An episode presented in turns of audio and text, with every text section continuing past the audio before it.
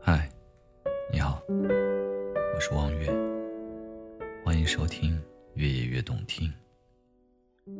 在这个世界上，谁伤害你比较多呢？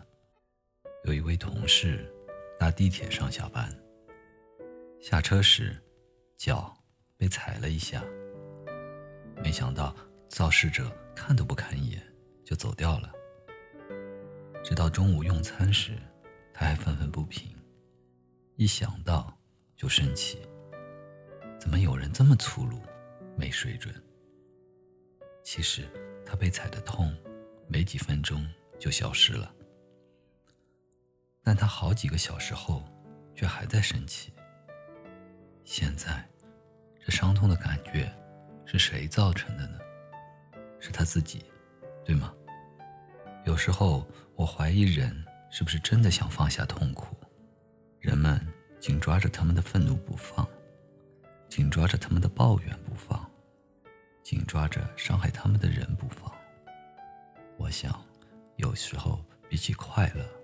我们更珍惜那些不愉快的事情。有位先生拖着疲惫的身子回到家，发现老婆不在，门上了锁，进不去。他非常愤怒、懊恼，但也只能坐在楼梯台阶上，哭等老婆回来。这一等就是一个半小时，老婆不知道跑到哪里去了，一直不见踪影。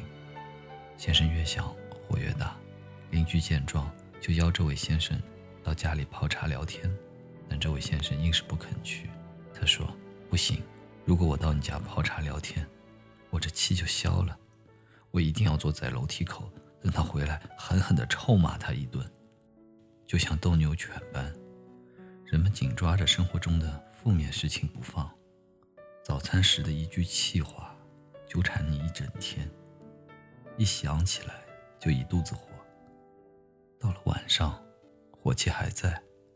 比起想到的快乐，人们显然更珍惜那些不愉快的事情。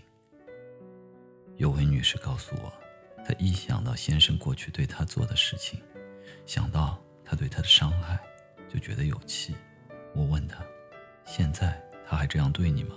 她回答：“没有。”那你的伤害现在在哪里呢？我直接说。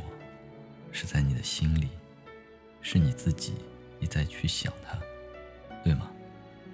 每当痛苦时，我们总责备他人带给我们的痛苦。